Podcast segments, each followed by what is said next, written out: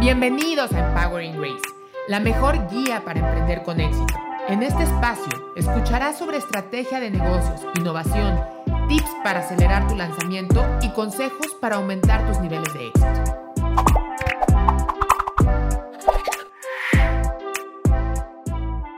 En esta ocasión vamos con el tercer concepto imprescindible que debes de conocer para vender en línea. Y en este caso vamos a hablar de los niveles de conciencia. ¿Y a qué nos referimos con esto? Es ese lead o ese cliente potencial tiene que estar seguro, tiene que pasar por una escalera del problema que tiene, tiene que estar consciente del problema para que esté dispuesto a pagar por el problema. Si un cliente no le duele nada, es como si llega alguien conmigo, no me duele absolutamente nada, me siento perfecto y me dice, toma, te doy una aspirina. ¿Qué creen que le voy a decir?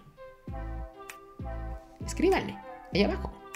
Pues que no, pues no, no quiero, muchas gracias, me siento perfecto. Ahora, ¿qué pasa si alguien me dice, oye Grace, fíjate que la aspirina te sirve para la sangre y bla, bla, bla, y me empieza a hablar de todos los beneficios de tomar una aspirina diaria.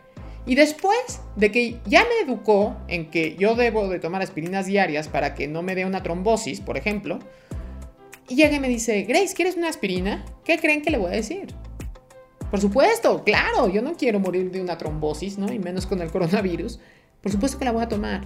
Y eso es lo que tenemos que lograr en digital.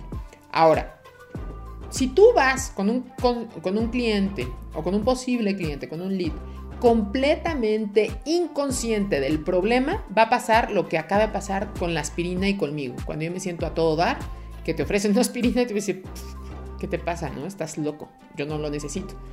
En cambio, cuando me empiezan a decir, oye Grace, todos, no importa que seas joven o viejo, todos podemos tener problemas de trombosis o de mala circulación y tú no te das cuenta y tararana, entonces empieza a subir mi nivel de conciencia.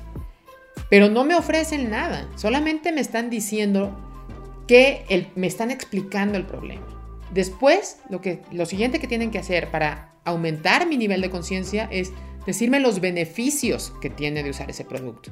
Oye, fíjate que hay ciertos productos que te pueden ayudar a prevenir y vas a tener mejor vida y que como ya también les he dicho anteriormente, si tú logras evitar un riesgo y con esto evitas que te una trombosis, es mucho más fuerte a con esto puedes vivir una vida mejor. Las personas queremos evitar riesgos más que tener beneficios. Eso es como otro tip.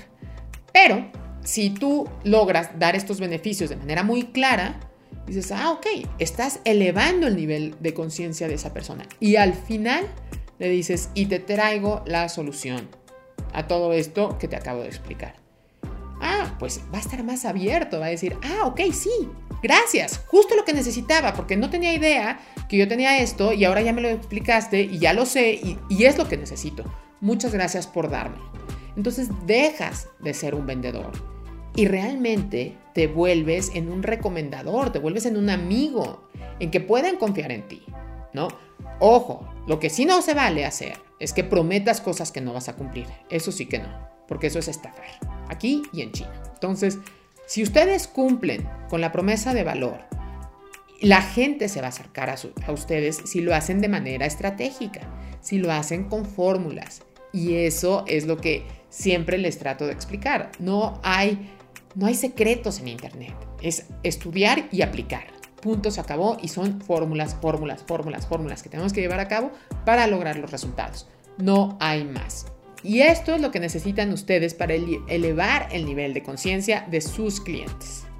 Y bueno, este, con esto termino el tercer concepto imprescindible que ustedes tienen que conocer para vender en Internet. Los espero para el siguiente y último. Muchas gracias por escucharnos. Espero que te haya gustado. Te invito a buscar los episodios anteriores y si te gustó este podcast, por favor, recomiéndalo.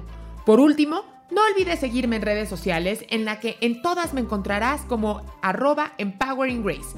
Nos escuchamos próximamente.